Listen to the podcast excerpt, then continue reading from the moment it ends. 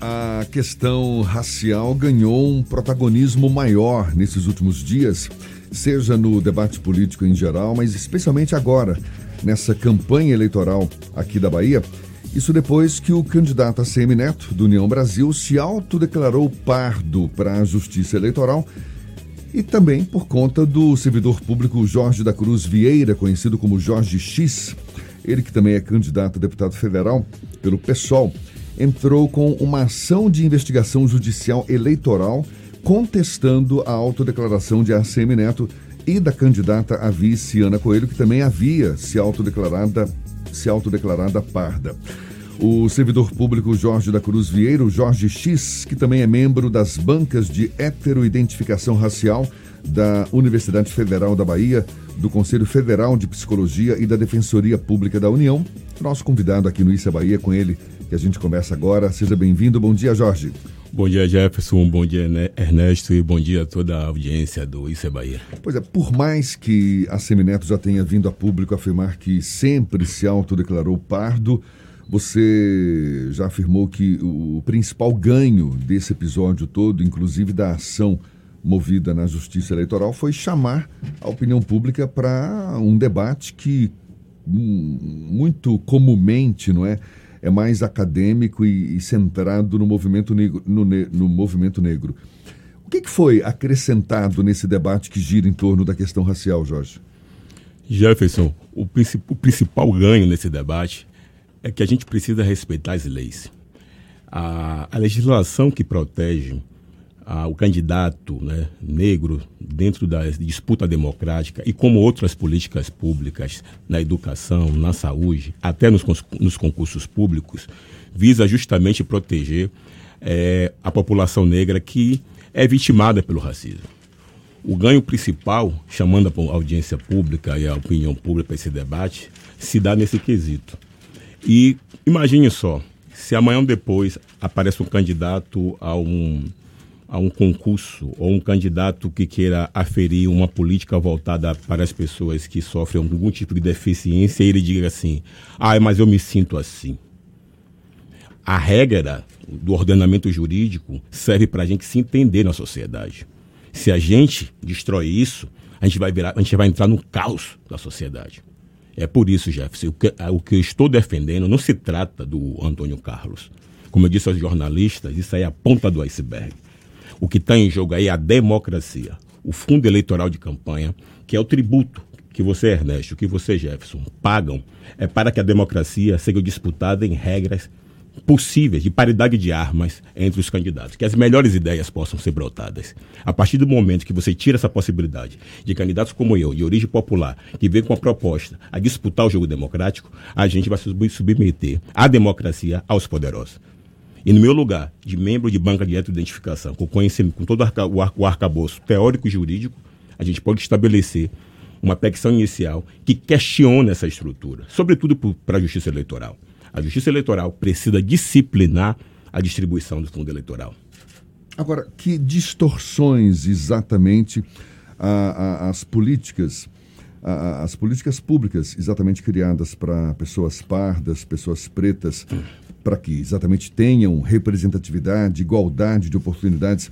Que distorções são essas que podem resultar de uma polêmica como essa, de alguém sair por aí se, se autodeclarando pardo sem obedecer critérios que definem exatamente essa classificação? Você falou muito bem, Jefferson. Critérios. A primeira coisa que eu fiz foi questionar a Justiça Eleitoral, o TSE, e o Tribunal Regional eh, Eleitoral da Bahia, o TRE. A gente, através do sistema de protocolo de ouvidoria desse, desses órgãos, a gente questionou se existe a presença de bancas de heteroidentificação racial. Porque existe isso em todo ordenamento jurídico, existe isso em toda instituição pública federal. A Defensoria Pública, o Poder Judiciário, eles estabelecem, eles que criam a banca de heteroidentificação racial. É o Estado que tem que criar. Então, o que é que acontece? Porque, por que eu fiz essa pergunta? Uma vez constatado, através do sistema de ouvidoria, que não existia uma banca criada pela Justiça Eleitoral, o que significou? Não adiantaria criar lei de repasse, uma vez que ficaria a cargo dos próprios, dos próprios partidos fazer essa distribuição, essa aferição. De cada candidato. De cada candidato. Mas isso eu ia te perguntar. É, é importante para a gente. Aliás, Jefferson, até para quem não está no, nos vendo pelo YouTube aqui, para quem está uhum. só nos ouvindo não nos conhece, nessa entrevista acho que é importante a gente dizer.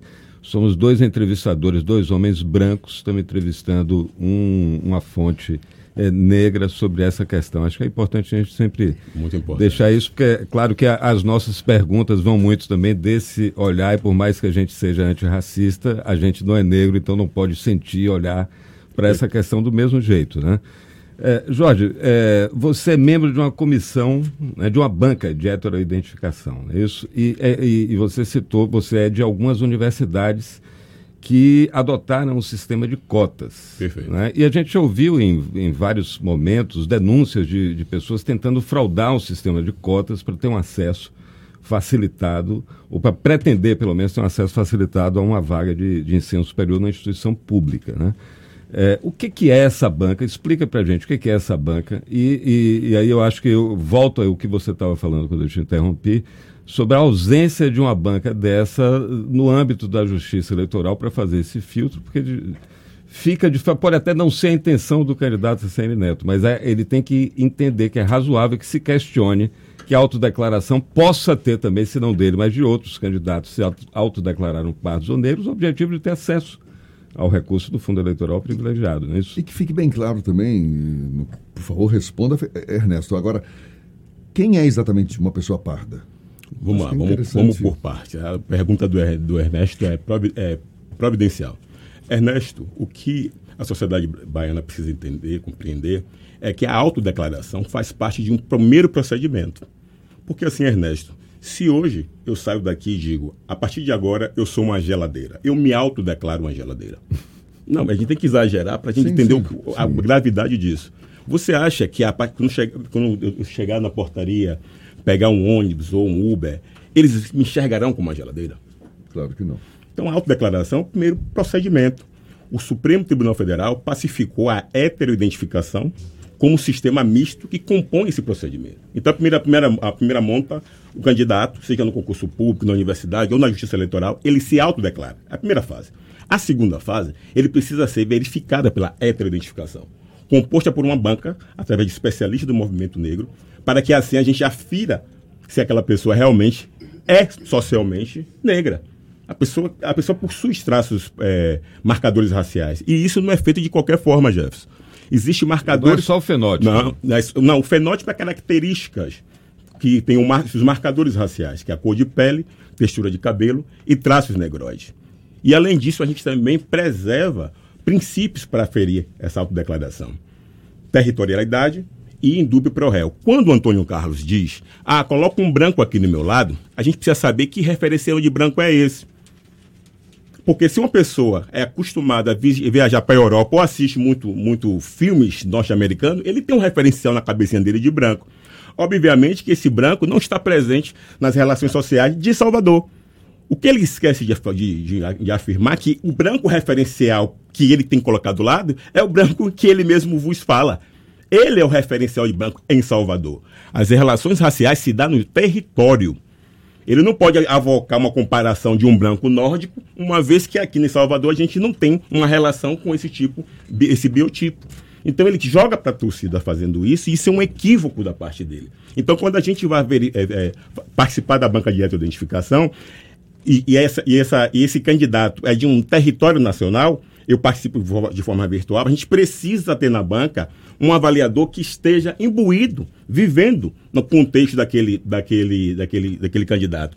Eu já aprovei candidatos, Ernesto, que em Curitiba ele sofria os efeitos do racismo, mas esse mesmo candidato, se viesse para Salvador, ele não sofreria. Então, assim, perceba que as relações raciais se dão dentro do território. Mas quais outros ingredientes contribuem para a definição dessa, dessa identificação. Não, eu sou pardo, sim, eu tenho uma ascendência é, afro. É, é, eu tenho características aqui pequenas, mas tenho. E aí você olha para ele, mas você é um branco, mas ele se declara pardo. Quais outros critérios contribuem para isso? Brilhante pergunta, Jefferson. A nossa, o nosso racismo é, é de marca. É o que a gente vê. A, a, a definição geno, genótipica, através do gene, da ascendência familiar, ela não é estabelecida no, no seio das relações raciais aqui no Brasil.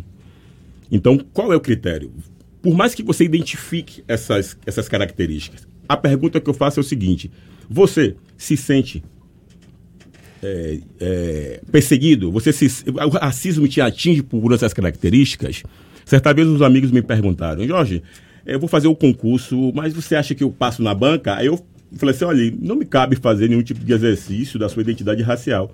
Eu vou devolver a pergunta com esse exercício, com essa, com essa, com essa questão. Você se sente é, é, vítima do racismo quando, nas suas relações, quando você vai no shopping, na blitz, quando tu liga a televisão, você se sente incomodado, quando você entra no espaço de poder, você se sente incomodado, se sentindo único, na sala de aula, nas, nas, nas universidades. Essa é a pergunta que tem que se fazer é, verdadeiramente. Mas não fica algo meio subjetivo, não? Porque o racismo é subjetivo. A gente, um professor me perguntou, mas Jorge, houve caso dos dois gêmeos na UNB que um passou na cota e outro não. Houve outro caso que uma menina que ela foi, ela perdeu na banca, que aí a justificativa é que ela era muito bonita. E aí eu falei, professor, o racismo é subjetivo. Do ponto de vista que a pessoa que sofre racismo, ela pode perceber através de um olhar, de um olhar, de um tom de voz, ou até de um tiro, que aquilo, é, que aquilo são fenômenos do racismo. Uhum. E fica na nossa conta esse tipo de relação. Sim. Da mesma forma, a gente tem que combater com a subjetividade. E, e a gente vai errar. Mas o problema é o seguinte: a, a, o ganho é o seguinte. Quantas pessoas, a partir de agora, nas universidades, nas próximas eleições, houve, Jefferson, mais de 1.700 alterações étnico-racial depois que o TSE é, criou o fundo eleitoral voltado para esses candidatos nas próximas eleições, eles vão pensar duas vezes. Porque o ganho dessa, dessa iniciativa nossa foi dizer a sociedade civil está atenta. Eles pensaram que ninguém ia reparar. Candidatos como Aleluia, o Rosenberg e dentre outros, é são todos pardos o, no seu o... cadastro. E, estão, e outra coisa, Jeff, vocês estão pensando que, que essa iniciativa parte de um lado político ideológico. Vão cair do cavalo comigo. Como eu disse, é o meu partido, princípio não se negocia. E eles entenderam, estão comigo nessa luta. Por acaso houve situação parecida dentro do seu partido também? Houve. Houve. E, e você vai eu, dar o mesmo tratamento? Não, eu, eu digo mais. Meu partido estabelece uma banca de identificação. Quando, houve, quando houve a conversa da distorção, eu fui para cima. E esses candidatos que no primeiro momento acho que ficaram zangados comigo, devem estar agora me agradecendo, porque gerou uma polêmica gigantesca. Foi antes do caso da CM Neto. Como eu sou um homem negro que, que participa de três bancas, a gente tem treinamentos para isso, para não pensar que esse treinamento parte da minha perspectiva racial, da minha experiência. A gente precisa se reciclar para estar nesse lugar. Sim. É, é uma boa discussão essa daí. Ô, ô, ô Jorge, é, o resultado disso, na, na, no rescaldo da repercussão disso, uh, o, o, próprio candidato, ele primeiro reclama, de certa forma, de ter sido, na sua autodeclaração, discriminado, por, exatamente por conta do contraponto que ele fala, do paralelo, melhor dizendo, que ele faz com outros políticos. Ele tenta, inclusive, trazer o exemplo do, do governador Rui Costa, que também se autodeclara pardo. Sim. É, é um exemplo é, que ilustra bem o que você falou da diferença que faz essa questão do território para falar de dois exemplos daqui de Salvador. Os dois são soteropolitanos. Brilhante, brilhante. O que ele traz de contraponto não dialoga com a nossa iniciativa. Eu, as pessoas me perguntam assim: ah, mas tem fulana, tem fulana. Eu falei: olha, se vocês pagarem advogados, eu processo todo mundo. não se trata disso. O, o risco, Ernesto, Ernesto, é o seguinte: se na sociedade baiana nós concebermos que o Antônio Carlos é negro, porque, para a justiça, e aí é pedagogicamente falando com a, com a, sociedade, a classificação de preto e pardo são subcategorias enca encaixadas na, na, categoria negro. Para a lei é assim que é visto. Esse debate, quando iniciou, o Antônio Carlos colocou em um sentido semântico, simbólico. Não, não, não se trata disso. Não se trata disso. Então, assim, se a gente conceber que o Antônio Carlos é negro na Bahia, podemos concluir que não, o racismo na Bahia não existe. Uhum. Podemos concluir que as políticas de promoção da igualdade racial devem ser exterminadas, porque agora somos todos negros, Jefferson. Esse é o perigo dessa declaração. E o Antônio Carlos, por ser uma pessoa notória e poderosa, um precedente no nome dele vai ser terrível para todas as políticas de ação afirmativa. Porque agora a pessoa que vai fazer um concurso público ou ó, uma, concorrer uma vaga na universidade vai dizer, ó, se Antônio Carlos é negro, eu também sou negro. Ele vai ter um precedente, um mau exemplo. Veja que o que estou defendendo aqui, que as pessoas acham que só tem um objetivo eleitoral, ele não é. Eu estou defendendo aqui a efetividade das políticas de ação afirmativa construída no, no, no seio do movimento negro, debatida nas convenções de Durban, a qual o, o IBGE adotou a metodologia para saber como essa sociedade vive. E aí eu digo para meus colegas o seguinte, gente, o IBGE, a qual ele falou que estava errado, funciona como um exame. Você vai fazer um médico para seu exame, está com problema de saúde. O IBGE é isso. Você vai fazer suas taxas glicêmicas, seu exame de, de imagem, radiografia, para identificar o problema e aí vem um remédio. O IBGE é esse, é esse exame que vai saber como é que está a composição racial do povo brasileiro na educação, na saúde, na violência e dizer, Estado, está aqui a radiografia do povo brasileiro. A partir desses dados e informações, o Estado, através das políticas públicas, das leis, do ordenamento jurídico, estabelece remédios para que a sociedade fique mais justa e igualitária. E esses remédios, e esses remédios são as leis esculpidas né, que esculpida na justiça brasileira, que é a lei de, de, do Estatuto da Igualdade Racial, a lei 12.711, a lei 12.990, a DPF 186 e a DC 41. São jurisprudências e leis que respaldam essas políticas públicas. Quando o Antônio Carlos fala que o errado do IBGE equivale ao que eu sinto, ele desconsidera, e ele como advogado, Jefferson, é o que me, o que me espanta. Eu não sei que vocês sabem, eu sou contemporâneo do Antônio Carlos, tenho a mesma idade dele. Tivemos os mesmos professores na Universidade Federal da Bahia. Eu esperava mais dele. Eu esperava ter um debate mais qualificado. E o que, que você espera dessa ação de investigação judicial eleitoral, né, que contesta exatamente a autodeclaração? Você está é, criando qual expectativa? Hoje, Jefferson, o Ministério Público emitirá um parecer desse caso. O prazo se, se esgota hoje. Eu estou confiante, mediante a jurisprudência e ordenamento jurídico já esculpido em relação a esses casos, que a gente vai ter uma vitória no parecer do, do Ministério Público Eleitoral. A partir disso, a gente vai vencer a minha expectativa é que a gente vença essa disputa e não crie um precedente perigoso para todas as políticas públicas de ação afirmativa. Que, que o obrigue a mudar, então, essa Na autodeclaração. No... Perfeito. Na nossa ação, a gente pede a cassação do mandato e, alternativamente, que ele retire a autodeclaração, como a Ana Coelho tirou nos autos. É uma grande vitória dessa ação, viu, Jefferson? A Ana Coelho alegando um equívoco. Engraçado é que a opinião pública não bastou para identificar que foi equívoco, mas na ação, quando a gente encurralou a nossa argumentação jurídica, ela retirou a autodeclaração. O Antônio Carlos manteve a posição, mas estamos confiantes que ele vai perder. Para a gente encerrar, Ernesto, uma pergunta Isso, é, Só lembrando, Jefferson, a gente renova o, o convite para o que o candidato, é, esse convite apresentado muito antes dessa polêmica, para que o entrevistemos como entrevistamos todos os demais candidatos a governador aqui no Isso é Bahia.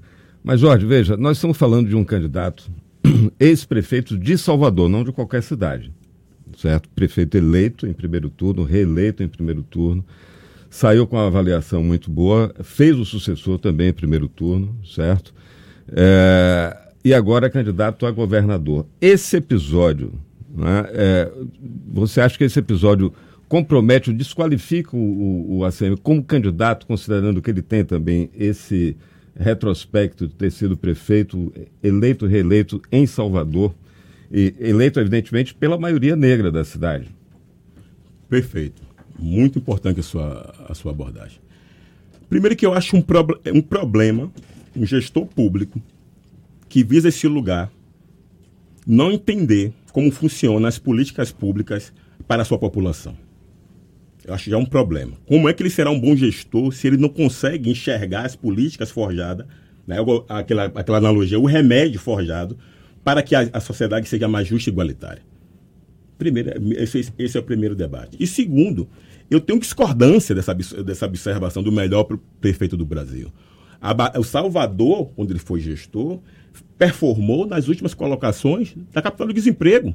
A atenção básica, que é a área da saúde, meu amigo e minha amiga, que estão me ouvindo aqui nessa cidade, é a, é a pior da Norte e Nordeste. Saúde, saúde e emprego. Só que a política da maquiagem, aí eu tenho que saber quem foi que avaliou ele nesses termos. Deveria colocar esses dois indicadores. É, nesse caso de... específico eu estou falando de urna, não, não de avaliação. Né? Exatamente. Então, assim, eu tenho discordância desse lugar que ele, que ele, que ele, que ele se orgulha de estar. Uhum. Eu tenho discordância.